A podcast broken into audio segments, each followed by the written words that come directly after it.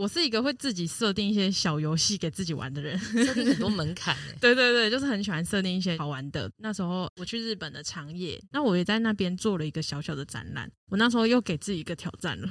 你挑战什么？我挑战就是不要用陶艺。哦、oh，OK。啊，欢迎来到米博士的艺术诊疗间。大家好，我是陶博馆的米博士。呀、今天我的声音比较有磁性，因为我感冒了。对，但大家不要担心，绝对不是 COVID，好不好？就被我外甥传染。那基本上呢，我们今天也邀到了一位很特别的艺术家，我们的林文轩。Hello，大家好，我是林文轩。文轩毕业于台艺大工艺设计学系的研究所嘛，然后你是有在工艺橱窗工作，是不是？对。他是在做什么？可不可以稍微帮我们介绍一下？好啊，好啊。呃，大家好，我是公益橱窗的 Ella，因为我现在就是在或者那边担任店长。那我们工艺橱窗的话，它有四层楼的空间。一楼的话，有时候会做工艺的快闪店，然后会邀请一些艺术家来做他们的作品发表啊，或是摆摊这样子。二楼的话，主要是台湾和日本的工艺选品。三楼的话，会做一些主题式的策展。四楼的话呢，也很有趣，它是一个有点像吃茶店，会让大家在这里面呢，直接用到我们二三楼看得到的作品，用它来喝台湾茶，或者是喝手冲咖啡，有点像道具的体验场。嗯，对，这是在新竹嘛，对不对？对，所以其实你一直在从事一种公益生活化的一个推广工作，就对了。对对对，一开始的话，我其实是做后台企划行销这样子的工作。那是到后来公益橱窗真的开展了，然后筹备，然后我也在里面做一些企划策展这类的，然后选品，嗯，然后也是因缘际会吧。其实我换了三个岗位，然后在同一个单位里面吗？呃，同一个公司里面，因为或者它其实有非常多不同的文化消费的门市。比如说，或者书店啊，书食也有，或者咖啡，然后你可以喝到很好喝的咖啡，然后很新鲜的甜甜圈，嗯，然后现在还有或者光盒子里面的一些就是好看的独立电影啊，或者是像动画片啊、纪录片这些都有，所以我是觉得或者里面就是有很多元的呃面向。面向，这也是跟我当时会选择念台大有一点类似的原因。嗯我自己是一个很喜欢到处体验，然后和到处这个也有一点兴趣，那个也有点兴趣，这样子。嗯，我懂你的意思。那回到你个人的创作的话，其实你的作品都在关注于记忆啊、心理空间呐、啊，然后当下的感触什么的。所以，然后你也办过很多次展览嘛，也入选过故宫青年陶艺双年展呐、啊，嗯，或者是我们办的台湾陶艺奖创作奖等等。可以跟我们分享一下你的创作，因为你的工作虽然是在做公益推广。但是你个人的创作是非常创作型的，就是你在展现一种媒材，通常以白色为主。可以跟我们分享一下你的创作的脉络？好，我稍微介绍一下我的作品好了。就是这一次在陶博馆个展的，它是以无物为主题。那这些作品其实是我有稍微挑选过的，它的核心都是扣合在无物本质上面，就是是没有物件的概念，就是有无的无。因为有无的无，虽然看起来好像是一个很普通的字，但是其实我想了很久。就是我那时候要投申请展的时候，我就是想了很久，我就觉得说，哦，好像就是只有这个字可以比较代表我在陶瓷探索材质里面的表现。这样。是因为你没有在追求形体的概念吗？对对，因为我其实最一开始选读台大的时候，我根本没有想过我要做陶。我一开始是对金工、木工，然后产品设计都超级有兴趣。然后我一开始也觉得，哦，我好喜欢杯子，比较设计的角度。我同时也很喜欢去美术系修课。然后我后来就发现说，其实我过去好像对陶瓷、陶艺有一个既定印象。后来发现说，哎，其实它没有一个特定的形状。就是好像不是我一开始进入学校的时候那时候想象的，你要把它做出一个杯子的这样的概念，它可以有不同的展现的面貌。对，我发现它面貌超大超广，然后涵盖了超多元素的，那就是很符合我的个性，就是很喜欢很多元很多样。只要想到哎，这是一整个很大事情的时候，我就会觉得很有挑战性。你说你要干出一番大事业？没有没有，就是 那时候觉得哇，陶艺好复杂哦。一开始可能就小看它了，所以他会觉得说陶艺好无聊哦，是不是就是做一个杯子，或者是他就是做一个茶壶这样子？嗯、对，后来我才发现说它里面有很多很深层的意义。那我最一开始创作的时候，其实也不是我这一次在这里展的那个样子。我最初的时候是做极为写实的陶艺，就是做了很多衣服、鞋子啊。但是这一次是真的很像哎，我印象中看过的时候，对对对，我那时候一方面是因为研究所要平图，然后我就在想说，我要挖掘自身的一些记忆，从心理的空间这种主题去出发，我就做了很多男生的衣服和鞋子，而且就是希望可以在每一个物件里面挑战一个技法。OK，对，就是我，我是一个会自己设定一些小游戏给自己玩的人，设定很多门槛。对对对，就是很喜欢设定一些好玩的。那时候，呃，刘振洲老师做那个熏烧很黑很漂亮，所以我就是很常就是去问他说熏烧怎么做。那我就把我的皮鞋完全用熏烧的表现来做，然后每天都在打磨那一双皮鞋，每天都在研究要怎么样做出一双很像很像的皮鞋。对，所以你其实在这个过程中还蛮享受的。对，就是最早期的时候，我其实蛮喜欢做这些写实的物件，然后让他们送进窑里面那个感觉，我就觉得特别好。那也有点像是送走了某一段不好的回忆，或者是送走了某一段自己的纠结。因为其实要完成一些作品，其实是需要很长一段时间。那那个时候算是我认为我真的才开始做创作。所以大学的时候，可能都一直在探索自己到底喜欢什么和不喜欢什么。嗯，那会念研究所也是因为我觉得，哇，我才好像才刚找到我喜欢陶艺耶，怎么就要毕业了？可是我要毕业了，就很紧张。所以我那时候我就在想说怎么办？怎么办？然后我就有问爸妈说，我如果我之后真的去念研究所是可以的吗？他们就有跟我说，我如果可以自己负担的话，当然就可以。所以你学费自己付就对，对，其实就是学贷啦，然后生活费自己赚这样子。嗯所以在那里面，我就会觉得说还蛮踏实的。其实我研究所时间过得很充实，因为其实研究生也忙，有很多功课要做，你要评图，你也要上课，然后你同时你要自己赚取生活费的时候，其实真的会非常的充实。哎，就是呃，你也不至于说完全会陷进创作的迷惘，因为你还有兼职要做。这样子。对对对对 对。所以我后来也觉得我自己其实是一个很会逃的人，就觉得工作好像可以忙一下。然后这个创作也可以忙一下，就让自己很忙，你就可以很有效率的处理这个排程。我觉得这好像是我那个时候的一个手段，让自己不要陷入一种创作的迷惘里面。嗯，因为那个可能容易爬不出来，真的哦。至少很多人都爬不太出来，真的吗？就是我在那个系列的作品，我应该有做了五件，都是鞋子啊，然后和我那个时候写实写实的阶段。那时候我写了我的英文名字，就是很像我记忆的宝藏。然后每一盒啊，里面都有好几个组件，比如说呃，送给七岁的自己，它里面就有糖果，有小汽车，蓝色的鞋子，然后有小衬衫。因为我小时候其实是一个很想当男生的女生，也有老师问我说：“哎，你是不是有性别认同的问题呢？”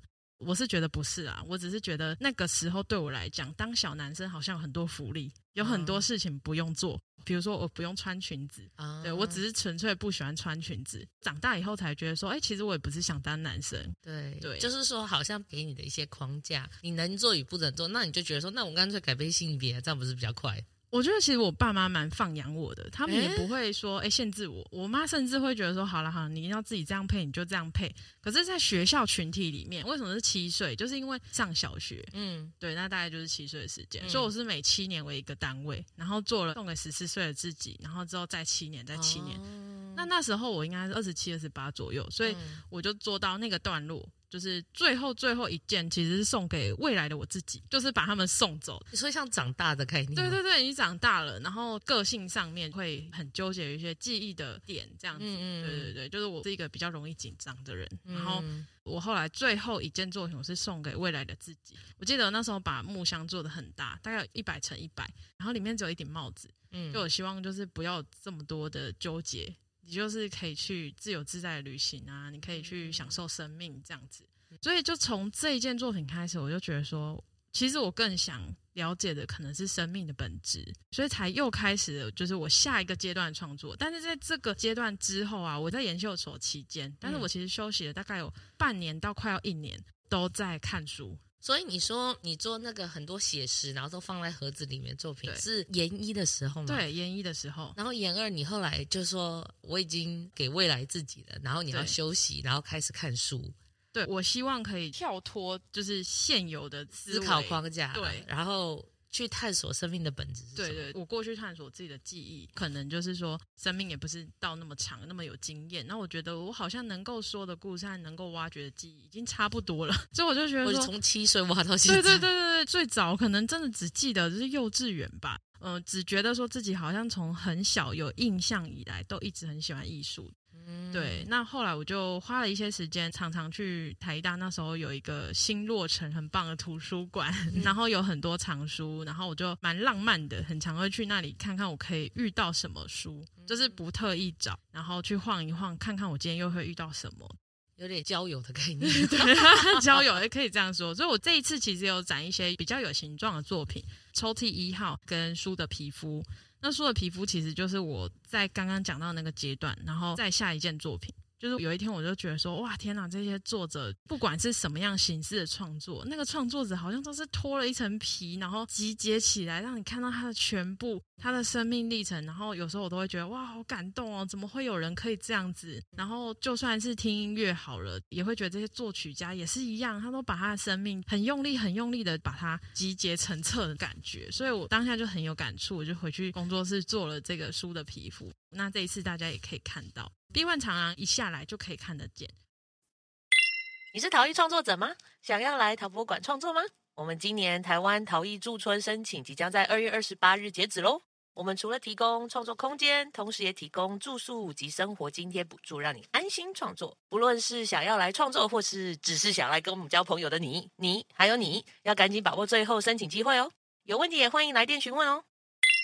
那书的皮肤这个造型你是怎么选择？让原本想要做的那个意涵放进去，哦，就是把它做了一层一层的。因为我一开始这个记忆的这个主题，我都把所有的物件都变成碎碎的。那我在制作的时候，其实是有一些不同的棉布或是麻布材质，把它沾瓷浆，然后放进石膏模里面去烧成。烧成了以后，我才把一些边边凿掉。凿掉了以后，可以很明显的看到它后面就是有一些层次，可以看到它的碎片。我在布展的时候也是刻意让它好像有点碎片飞出来的感觉。所以你的创作怎么从有形变成无形？其实那时候是我自己发生一件事，就是我的阿嬷过世了，当下很有感触。就是我去他家，我会觉得说，哇，我的记忆是完全不一样的。他人已经不在了，可是我就会觉得那一些物件好像都有他的影子。我把我对他家的一个感觉，就是那种我说不出来的。我想要传递的都放在那件作品里面，它就是叫做抽屉一号嘛。里面你们可以看到一些黄铜的物件。那其实我真的想了很久，我才会使用黄铜。为什么？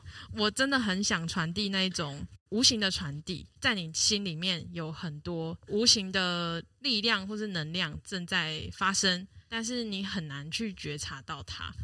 所以那个时候才会把这一些我阿嬷有关系的一些物件都把它放到这件作品里面。所以你有可能觉得，它好像有点像台湾人在拜拜。没错，因为我阿嬷就是 会一直拜拜，所以我就把他们家的那种柜子的感觉都放在这个大抽屉里面，好像就是你可以把它抽开来，然后看到有一层一层的。所以你还蛮喜欢用抽屉这种形式吗？我那个时期其实做了抽屉一号和抽屉二号，因为我觉得记忆或者是心理的空间就有点类似抽屉拉开来，然后那个负空间，我蛮想要去探索它，所以这有点像记忆的抽屉这样子。对对对。那、嗯、我刚刚想问的是，你念了一年的书之后，在试图追求生命本质，那它是怎么转换成无形的？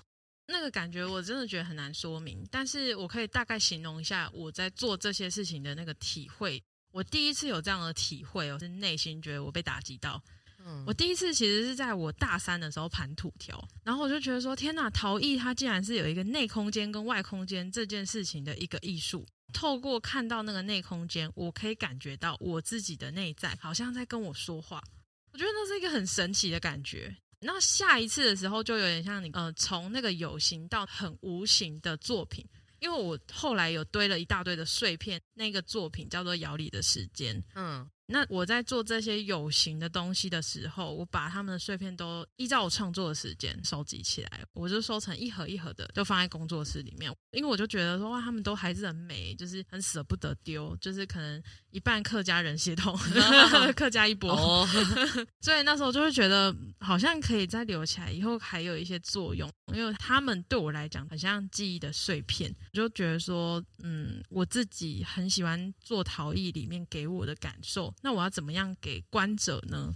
所以这个有形状的和无形状之间，我觉得我可能在无形状的这个系列里面，就是窑里的时间开始，就是去堆叠我这些碎片，然后想要呈现一个窑的负空间。哦，因为我就觉得说，我好像不用再一直把大家家里 也都有的东西做一个这么明显的象征，或是直接用，我好像可以去呈现一些负空间给大家看。所以才会我把那些碎片堆叠在窑里面的角落，然后重新再烧一次。再烧一次的时候，我有再多加一些釉药，让他们可以就是连起来。对，然后整尊它其实非常的重。理解。那所以你后来转到就是比较无形之后，你觉得你刚刚讲到的生命的本质的探索，后来这一块你到底发现了什么？我觉得就是生命，它其实有一个暂存的状态，它是一个呃流动的过程吗？还是就是我觉得它很像是暂存，我们其实都会待一下下，然后还是会离开，啊、回归到无这样子。那你怎么在作品里面去表现这件事情？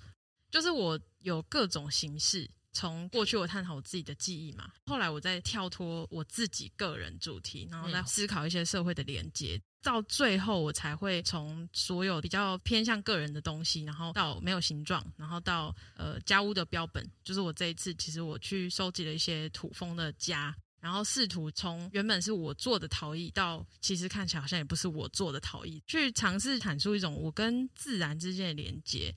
那我觉得我在探讨这个创作本质的时候啊，一开始是来自一种生命的匮乏。虽然我一直在探索我的记忆，但是我好像也找不到什么东西。嗯、就是我一直在找，一直在找，一直在找。然后后来我才发现说啊，其实不用找，他可能就是那个时候觉得匮乏，但是你不会永远那样觉得，它是个过程。对对对，所以暂时找不到也是正常的。那我后来也会觉得说，我希望我的创作它可以跟我生活是有结合的，我不要再把它分开，因为我以前都把它分开。把它分开是说，呃，我研究所的时候，我把工作、我的学业、我的创作，可能都分得蛮开的，因为我必须要去时间管理。是是 是，对对对，所以就会变成说，我到后来为什么会到或者这边工作，就是有某种程度上，我觉得他们在做一个生活文化的事业，他可以把一些东西融合在一起，这样子。所以就会变成说，你对于创作的一些想法，更把它融入到你的生活工作里面，反而不是像以前把它分得那么清楚明白。对对对，因为高中是念美术班，嗯、我认为的工艺和美术它是一块的，它是没有办法被切割的。哦、可是当你到学校里面，你会发现说，哎，这个系它有它成立的目标，它切的蛮明显的，就是它有一些就是目标和宗旨这样子。那如果说在这里面，你可以自然的去学习到你想要的部分，并且有融合一些你喜欢的概念的时候，其实它就会成为你自己的一个路数吧。那我会比较好奇，你怎么看待创作跟工艺这两回事？嗯，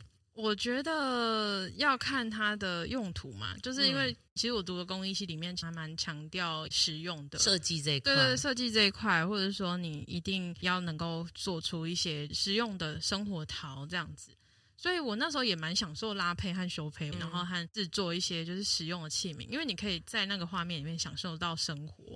在工艺橱窗，我观察了几个创作者，其实也发现这两者是会互相影响的。哦，对，我觉得创作是很诚实，我认为那个是藏不住的。我看到我自己的生活陶，其实也是跟记忆非常有关系，然后它也是都可能看起来跟我的作品还是一体的，只是它可能多了一个为使用者着想的想法，因为这是设计嘛，它要能够应用于生活。所以你觉得手法跟理念想法，其实不论做实用陶做创作，可能只是形式的差别，然后一个需要比较有机能，另一个是可以比较展现你想表现的。可是对你而言，他都不离开你的初心嘛，应该是这样讲。对，你的本心，嗯，我觉得是没有离开啦。我自己也是观察到蛮多陶艺家是这样子，就是可能两种形式他都有做。我觉得就像你有时候你可以选择，你可以录 podcast，你可以直播，或是你可以就是写字。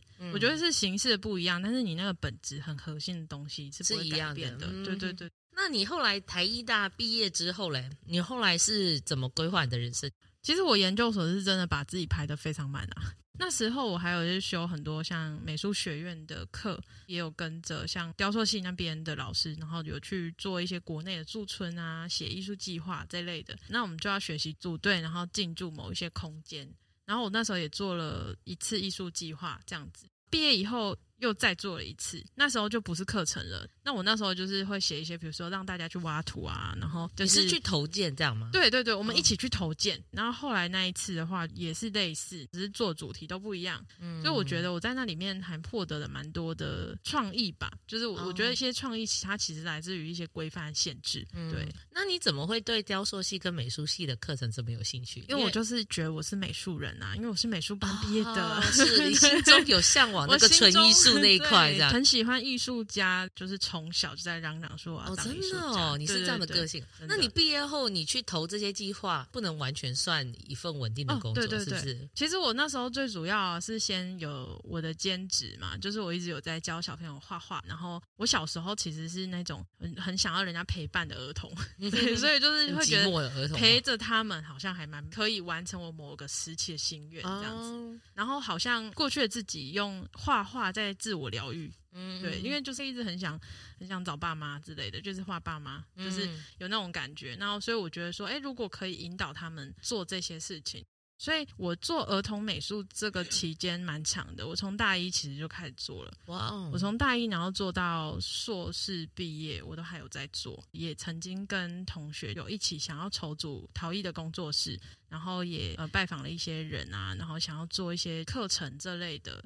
那但是后来我们还是。拆伙了，我就发现说要筹组一个工作室需要经营的。嗯，那有一天我就是刚好坐在那时候的工作室里面想，其实工作室蛮舒服的，就什么都有，甚至可以展览。那时候我是跟我的研究所同学一起弄。我们弄在松江南京那附近的其中一个公寓里面，嗯，就是蛮梦幻的。想说，诶，如果在那个边，然后可以开一些课程，感觉就是天时地利人和这样。对对对对对。后来的话，我因为或者书店一周年，然后就问我说，是不是他们要办回顾展，我是不是可以去帮忙这样子？啊，是怎么找上你的？应该是我们现在一个主管。那个主管他跟我的小学老师刚好是好朋友，嗯，真的觉得我受到他很大的启发。然后他刚好就是有分享我那时候的展览，这个或者的主管他叫 Peggy，然后 Peggy 就透过他联络我了，这样子。所以办个展览就找上工作机会，就对。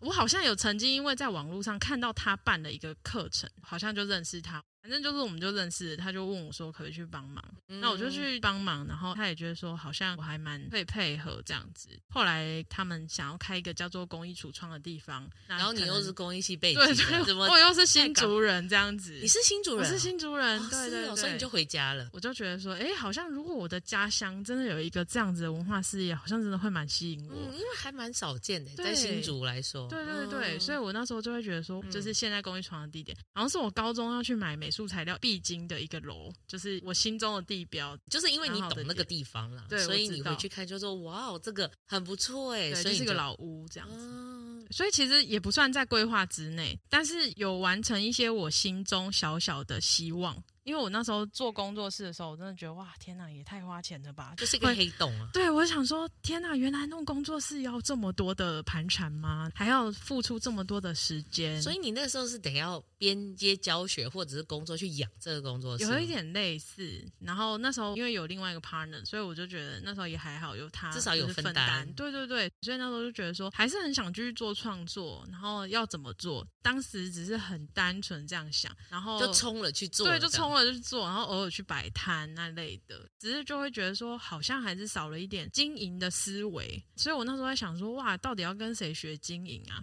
后来就是或者就找我这样子。然后我现在在做的事情，确实也是经营。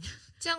你做的是比较像什么？是行销吗？还是说做比较是规划？我其实都要做诶、欸，我觉得啦。我们虽然有专业的行销，但是我们的分工是不太一样的。因为公益的领域其实还是我们最熟悉，为主。对对对，所以门市的行销就是自己做。所以后来等于是说，你毕业后到现在，你的工作跟创作是并行的。就是后来我就觉得说，是不是可以把我自己的创作跟生活结合在一起呢？嗯就是创作者一定要切那么开吗？嗯，对。然后我那时候看到一个在法国的一个艺术家，他的计划蛮有趣的，他是去跟当地人交换衣服穿，交换衣服、哦。对对对，比如说他去非洲，哦、他就拍一张他跟那个人交换衣服穿起来的照片。所以我就觉得这个人他真的是结合生活跟他的艺术。然后我就觉得说，是不是有可能做一个类似的计划？因为我过去一开始在做创作的时候，我就有一种匮乏和一种身份认同，比较是个人的问题，对，很个人的议题。后来就觉得说，是不是可以再更扩大探讨这个陶瓷这个素材，它的本质是什么？生命的本质是什么？然后从一个没有形状到它为什么要有形状，所以你事后发现，你对于创作的定义不需要那么窄，对，好像我一定要窝在工作室埋头一直做作品，是是，而是说我可以试图用另一种方式去实践你的想法，更自由，更跟人群互动，这样。对，其实我后来觉得说，社会的连接它是很重要的，嗯、这是我可能过去在单纯只身为一个创作者的时候没有想过的。嗯，这比较难想象啦。对对对，这尤其又像我这样，我从高中就念美术班。对啊，对啊，你是纯美术人，纯美术人啊！我就是一直觉得说，哇，我都这么纯美术人了，所以我那时候很纠结。我大学的时候在想说，我到底要再去到书画这种，还是说我要去挑战看看材质？因为我其实我内心知道，我是很喜欢看质感。和研究材料的，嗯、就是你的灵魂是比较在乎材质这些事情，可是你身份认同上似乎希望自己是美术人，对对对对对，有种 憧憬啦，这样讲。对，对，就我后来就会觉得说，那个材质的意义啊，或者形式给人家的感觉，空间给人家营造的氛围，可能是更重要的。毕竟你作品就是要给人家看嘛，嗯，对啊，你一定要有观众。就像你如果唱一首歌站上舞台，你就是要有观众啊，不然你，不然你就在厕所唱就好。对，还有回音。对，对那时候是这样的想法啦。然后当然在创作上面，就是会有一些给自己小小挑战嘛。嗯、那那个家屋的标本这个系列，就是那时候就在想说，哦，我过去就是可能一开始是用手做陶艺，后来就是呈现作品比较像是。没有我的手的痕迹，去除了我个人的东西，好像不断的解构陶艺是什么这样子。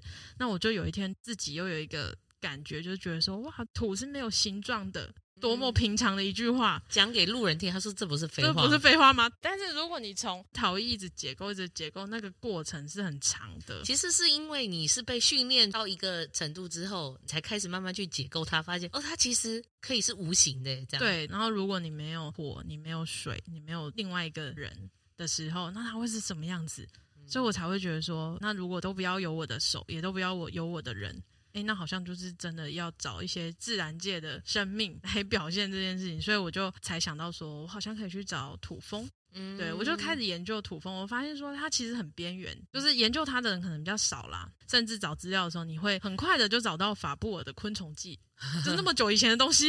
然后，像我在找寻土蜂的过程里面，有先去研究它的习性。那一是我比较好找得到它，然后二是我不要破坏它们的生态，嗯、就是它已经离巢了，才会去把它拿下来。然后以不破坏生态为主。对对对，那时候真的有很多好朋友帮我收集，就是有一次垦丁的一个民宿的老板帮我收集了一个。后来我就请朋友帮我烧成，然后 就是流成汤，然后就是变成了釉药。之后我们发现说，哎，它有可能是肯定的土质，里面有些贝壳，或者是比较低温的。Yeah, 所以因为你说你没有工作室嘛，所以做东西的时候你会去跟人家借空间，这样吗？烧成的部分会拜托几个朋友，像家务的标本，我其实就在客厅，就是一张小小的桌子，把那些耐火砖啊在那边找。反正、你人在哪？你的工作室就在哪？没错，就是因为我现在是租房子，然后我室友有一天他早上起来煮咖啡，嗯、他就说哇，就是看到你在那个煮水的附近，在那里找那些东西，我真的会觉得哪里都可以做创作，不要局限于要有工作室这 件事。对，对对对，我觉得是你很久以前自己弄了工作室之后，就说我的老天啊，这个又吃钱又很麻烦，然后。要怎么提点？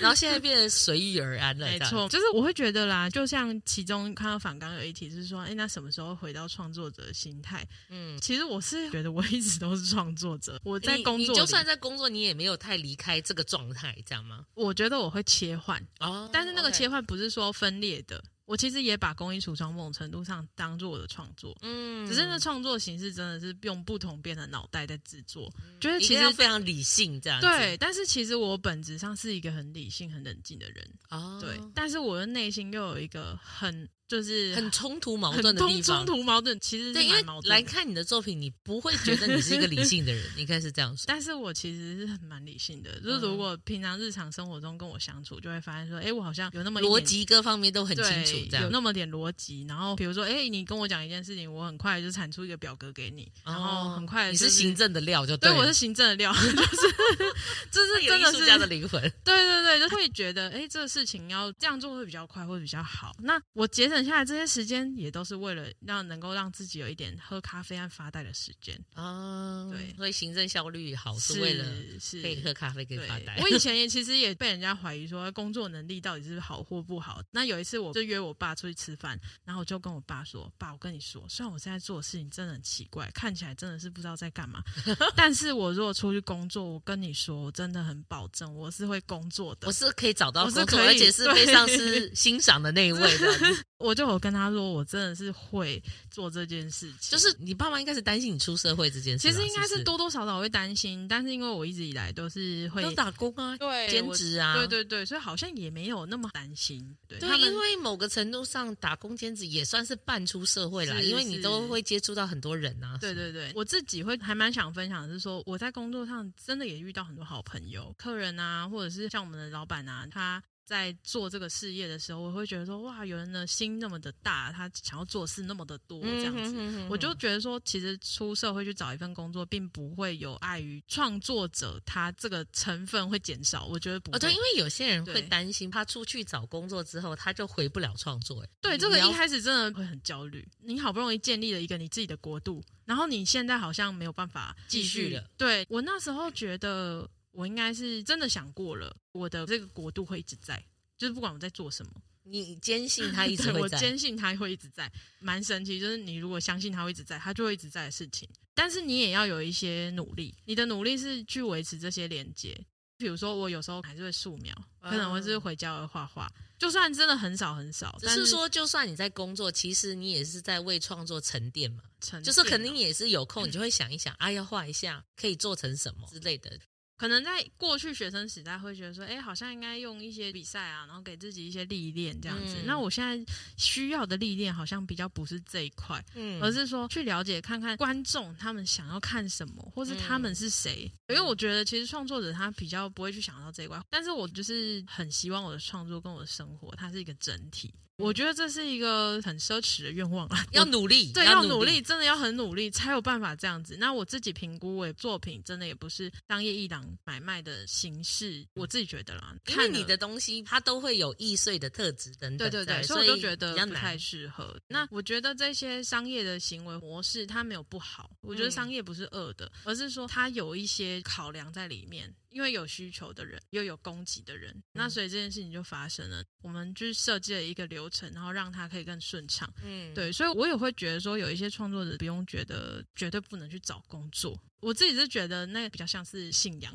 就是对，或者说你对于创作的自信心不够，你可能会担心这件事情，是因为你觉得创作对于你而言是你必须要全力抓着它才会在的一件事情。我印象很深刻，以前大学啊、研究所老师都会带你出去看展览什么的，对。然后那时候你也不太明白为什么。我记得我有一次去日本，我就说，我发誓，我再也不要去看美术馆，我要当个普通的观光客，不要再看什么展览。我说好烦哦，我每次就是都在看这些东西的。就后来那次去完之后，自己还是摸摸跑去了六本木的新美术馆，就还是去了。唉，算了，人还是脱离不了他的本，你知道吗？真的，我觉得以前学生的时候不会这么认为，是。可是等你后来变得进入社会各种的时候，你就会发现，哇，其实这些东西是你会想要去追求，或者说，哎，好像只有这个会让你比较有吸引力。对，就是一种感觉吧。其实我觉得米博士刚刚讲的，我真的很有感触，因为我 其实在，在啊，我刚刚没有讲到我其中一个很重要的规划，请说。就是我其实，在毕业的时候，我自己去打工换宿，去日本一个月，从日本回来没有几天，我又再去荷兰，大概快要一个月了。为什么呢？就是我去日本的长野，然后那时候因为有个学妹跟我说，她去了一个老屋，然后她觉得还不错，然后老板好像有在找人，然后有问她这样子。嗯，那我就说，哎，可是我完全不会日语，可以吗？她说可以，可以，英文可以就可以。那边都是外国旅客，那我就去了。然后其实主要都是在那边顾店，跟一些旅客交谈。那我也在那边做了一个小小的展览。我那时候又给自己一个挑战了，就是很喜欢给自己挑战。你，你挑战什么？我挑战就是不要用陶艺。哦，OK，就我觉得其实是一个蛮累的事情。然后蛮累就是不用逃逸，对，因为你突然之间你被切割了，你就会觉得哦，你断了一只手臂，我断了一只手臂，对，我现在该怎么办？然后我那时候就有跟那个老板说，你一定要给我一些休假的时间。那时候他是没有给我配的，我们就是打工换宿。那你很有条件跟他谈啊？对，是没错。我就跟他说，就是我还是需要一些创作的时间，而且就是有部分的材料费，我希望他可以帮我出，我可以把发票都给他这样子。嗯然后他就说：“好啊，好啊，没问题。”但是哦，蛮好的。对，但是那时候我也是蛮节省，没有花很多材料费。嗯、那我那时候用了什么？我用了纱窗哦，纱窗。对，我用了纱窗，然后我还有去古物店买一些木头做的东西。我觉得我在那个长野那个街上聊得最来的，应该是那个古物店的老板，这样 就是有一样的灵魂，真的。对，而且他就是听我讲话，他觉得我是台湾人，然后他可能也是就是少数愿意用英文跟我交谈的人。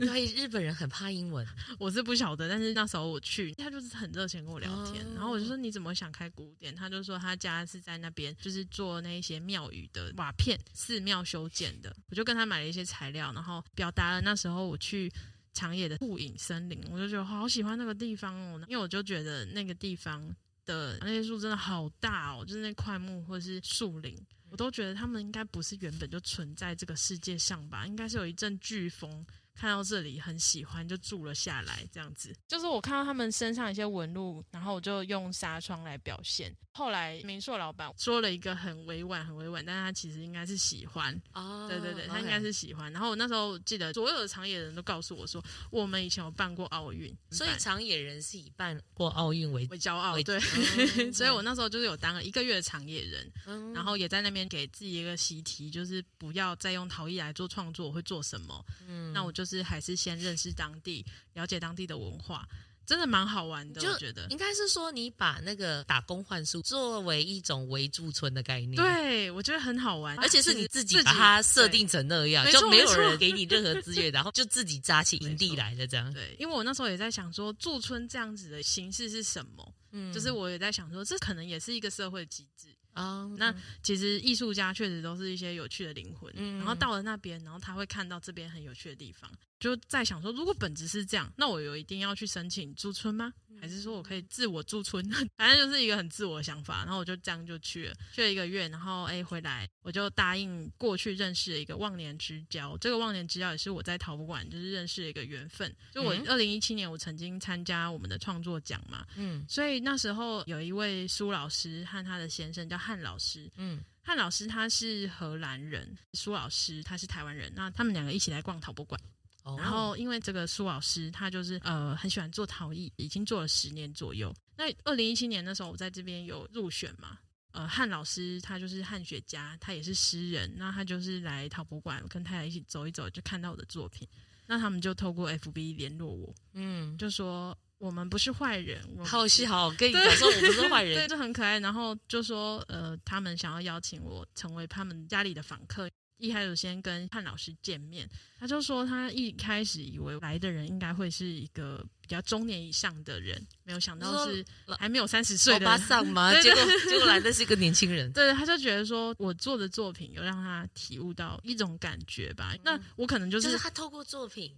然后感应到了彼此的触角，就是碰触说，啊，我们频率好像有对上哦。对对对，有点类似。嗯、然后就去他们家，就是大概住了快要一个月左右这样子。然后在荷兰的那个莱登哦，好有趣哦。所以他讲中文也没有问题，没有问题，没有问题。哦、对对对，他真的很厉害，他就是精通非常多国语言，好强哦，高材生，高材生。对对对，我觉得他们看待世界的那种眼光，也就是让我觉得，哦，原来世界上有这样的大人啊。他们都是一直对很多事物都保持着热情、好奇心，对，然后也都一直很愿意接受新鲜的事物，所以对他接受到，他愿意把你邀去荷兰，是这样吗？所以我就觉得哇，我的作品它可能没有商业一档给我带来一些收入，但是真的给我带来一个很重量级的好朋友，好夸张哦！对，我觉得真的是陶博馆很神奇的一个地方，我们就是这么神，然后突突突然自己要 promote 一下自己的，真的真的，我觉得陶博馆可能有很棒的一个缘分啊，对。那所以他邀你去他家做了什么？事就是去玩啊，然后 没有啦。他其实就是有说哦，因为朱老师有在做陶艺，那时候汉老师爱妻买了一个窑给他，他们就是。然后我找了一个陶艺老师给你对，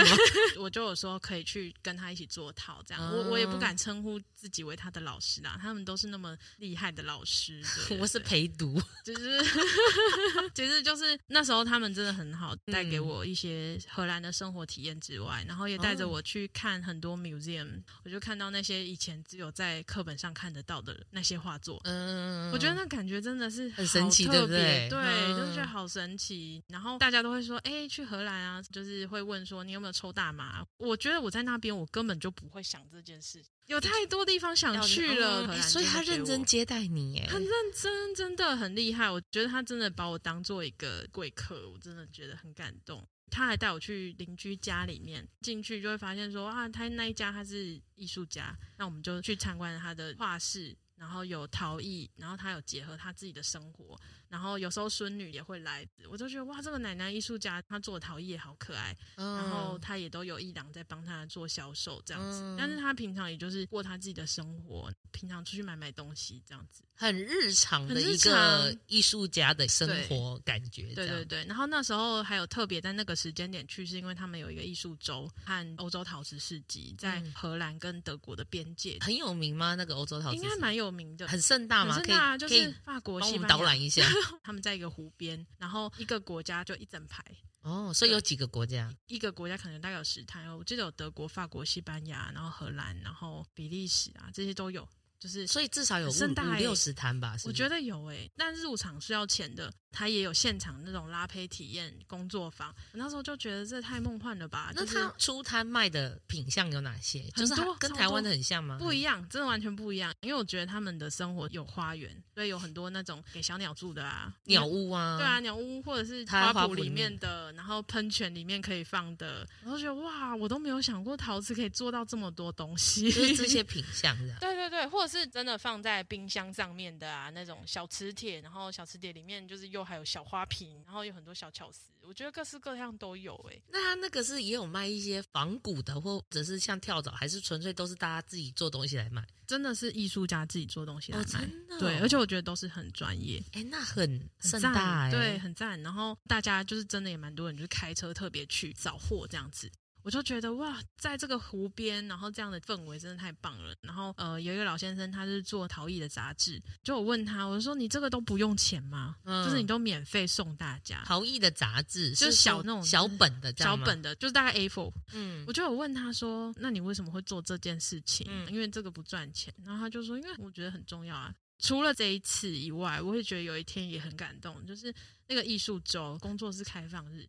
他们是在一整个城市，嗯、到处都是小小的 mark，然后你就可以进去参观。像 open day 这样，集体要开一天给大家来参观。对，有工作室开放，它都会有一个小小的 mark，你就可以进去。哦、对对对。然后那时候我就有问几个区域的艺术家，我就说：“你们平常都在这里吗？”然后他说：“没有啊，我们平常要上班啊。”我说：“哦，所以你是有正职工作？”他说：“对啊，对啊，因为我就用闲暇之余做创作。”我发现蛮多人是这样子的，嗯、所以当我认识到这件事情的时候，我会发现说，哎，那为什么以前我在学院的时候，大家会有这种莫名的焦虑，好像不可以去上班？嗯、因为这些人可能他也是妈妈，我就看到哎，小孩子在旁边闹，但是他做创作超级专业的，然后超级漂亮的，然后很亲切的跟你介绍，嗯、很 open，我觉得真的很 casual。那这件事情也蛮。打开你的视野，我觉得有诶，因为其实我过去可能出去玩就是出去玩，然后啊就旅游景点啊，哪些可以看看啊什么之类的，没错，然后他一直去美术馆，可能就是这样。但是在荷兰那个时候，我觉得真的把很多事情融合起来，所以我到或者这边工作的时候，我也才会发现说，其实推广那个生活的部分，它它还是重要的。因为有时候我会认为，如果我是消费者，我好像也不需要知道这么多的。专业的技术层面，我可能大概知道就好了。如果他跟我没有太多关联，对，我对他的关注性不会那么高。对对对，我可能会比较在意的是，我什么时候可以用得到它，就是换位思考吧。所以那对荷兰夫妇真的不是坏人哎，我觉得他们真的是 他们真的好可爱，像天使的人这样子。我我是真的有觉得那一次的荷兰之旅真的是让我大开眼界。对，而且他的欧洲陶瓷市集是每年都有吗？好像是，我记得应该是每年或者是每两年一次。所以你也是恰巧赶上吧？没有，因为苏老师真的是很用心的帮我规划，哦，他已经想好你什么时候来，然后我们就去看这些事情就，就就是从。在陶博馆看到我的那一件作品，天哪，我们功德无量啊！那时候听到说我要来陶博馆再展一次的时候，我就觉得哇，我真的很期待，嗯、因为其实真的这是无价的。你获得这些缘分，然后你跟这些人有更深入的认识，你就会发现世界的拼图好像又拼起来一块。对，它也不是说跟得不得奖有时候不是那么直接的关系，而是说每曝光一次，它可以带给你的东西是未知的。不论是机会，不论是欣赏你作品的人，不论是开始明白你作品的人，其实它都是一种可能性了。真的很期待可以再来陶馆一次，因为真的做创作这件事情是一个很奇幻的历程，嗯、我觉得啦。我们在讲到，比如说创作这件事情，它其实跟你的生活越来越结合，它其实并不会说局限于形式啊，或者是地点啊。为什么三年之后你又决定想要再办一次展览？呃，可能是我的惯性吧。嗯，其实我甚至也有想过说，哦，我好像没有真的很多新作品，那我还要展览吗？对，我有时候会问自己这个问题，我我想要得到什么？可是当我在公益橱窗工作这三年啊，很多人都会问我说，哎，那你过去的经历是什么？我就很不免俗的会说，哦，我其实是做创作的人。我也发现，如果在说我是做创作的人这件事情，在日本和在荷兰，或是我在台湾，嗯，你讲起来会跟你讨论的话题其实是不太一样的。嗯诶，荷兰人的话，可能就会觉得说，哦，酷，然后他说，哦，他是艺术家，他是艺术家。然后在日本的时候，其实我接触到的也是一群欧洲人嘛，嗯、就是那时候的旅客之类的。然后我们就会说，哦，我觉得艺术家都有一些什么眼光，很有趣。然后好像比较去少讨论到那个生活的部分，对，想了解你的主题，然后或是会告诉你他也有在做，他也想跟你分享艺术相关的东西。对，那台湾人的话，可能就会觉得说，哎，那你平常靠什么为生？可能一开始就问这个，他可能也对你。的创作没有那么，他其实是比较有问号了，对，问号问号这样子，这个可能是第一个冲击，对，冲击一般台湾人的 的世界观这样子，对对对，对啊，哦，那也蛮有趣的。然后我自己是觉得说，在台湾做艺术，确实它是一个想到就觉得很困难和很伤本。就是刚刚回到问题是，为什么我三年后又想再办个展？嗯，因为真的我在这三年其实认识很多人。嗯，对，然后大家都只认识的是我在经营公益橱窗的这一面。我觉得其实大家好像也都还蛮想要了解我到底在做什么。可能看了我自己的网站，然后还是看不出个所以然，所以我就觉得说，其实如果要让自己能够进步，最快的方法就是去办展览。办展览，对，没错。就像嗯，有时候你真的很赶，你很急，你你想要让自己语言精进，就是去补习班。嗯，对，我觉得那是一个途径，所以我才会觉得说，好，就算我再忙再累，我都要坚持咬牙度过 这个展览。常常都会觉得说啊，真的好累哦，都会觉得很感谢过去帮忙我布展的每个人，就是真的内心会很。感恩，因为真的我的东西又脏又多，这样子。啊、我懂。对对对，他在展场必须要看起来很无瑕，是很宽敞，但是这个过程真的很糟糕，这个过程不是美好的，这样真的。而且我其实第一天出门的时候，就是那时候心里面呢、啊、有点烦，因为其实你还没有布完展的时候，你都会觉得很烦，很浮躁，很浮躁，真的很浮躁。我那天出门的时候，我就是作品又砸到我的脚，然后想哇，真的超痛这样子。可是我当下我就觉得说，哦。我可能就是因为我太浮躁了，我太烦了，我的作品会跟我抗议这样子，嗯，给我冷静，对，冷静一点。所以我那时候觉得说，好，真的是要调整我的心态，对，我要很。你越忙的时候，你反而要越沉稳了。没错，没错。然后，因为我平常其实是一个表现很冷静，但内心有很多。你说 外在看起来很冷静，对，内在一把火。对对对，内在就是其实就是有很多在燃烧。对对对，就是还蛮容易叫自己冷静一点。还蛮感谢这一次的小帮手们，对，嗯、真的，我相信就是每个都是天使，真的，请受我一拜，真的受我一拜，真的太感动了。嗯、对，我就回去的时候，我都还会问他们说，你们有没有觉得创作者真的是很辛苦啊？然后他们就也很好笑，就跟我说，我觉得帮创作者布展的人是更辛苦，因为我们不知道为什么。对，而且还有一点，我记得我这时候办个展也是，我就是想要把一个墙钉满了照片。可是我脑袋中没有一个计划，我没有太多想法。然后那个时候刚好遇到实习生，我真的很幸运。我就说那帮我尽量钉，我想要钉到他爆炸的感觉，这样 结果太爆炸了。隔天我说哎，不行，这要拆。你知道实习生只好跟我跟说不好意思，为什么这个要再拆？我说不好意思，不是你们的问题，是我的问题。可是，一般人不太能理解那个坚持，也是蛮奇妙的经验。对，要有坚持。对，所以有的时候你知道吗？呃，有任何人听到这一集，然后说要帮艺术家布展，哦、拜托你们都是天使。艺术家那一刹那会变成恶魔，没有错。但是他内心是感激你的，真的，内心真的超感激。OK，所以我们今天跟文轩讨论了很多个人的创作经历嘛，然后你出社会的心得，然后工作内容，还讨论到你这次的个展，然后一些不同的启发，还有你的一个创作历程。对，然后生命中的创作形式或驻村形式其实是不限的啦。就是说，我们不应该用太局限的角度去看待创作，或者是驻村，就想做就做，想驻村就驻村。你在你家里可以驻村，搭一个帐篷，对，在就是你的厨房也可以变成工作室，这样子也蛮有趣的啦。就是说。以用不同的角度去维系一个创作的生命，我觉得对每个艺术家都会是一个必要的课题。那所以呢，我们也就恭喜你布展成功，然后你的亲朋好友都还跟你有友好的关系。那所以这次的展览名称叫做“无物”嘛，有无的无，然后物件的物，然后是林文轩的陶艺创作个展，在我们 B One 陶艺长廊到三月十三，所以呃时间不算长。那有对文轩的作品有兴趣的话呢，一定要。把握时间来陶博馆一趟，那我们就谢谢我们的林文轩，谢谢米博士。嗯，那我们艺术诊疗间这一集就先这样喽，我们下一集见，拜拜，谢谢，拜拜。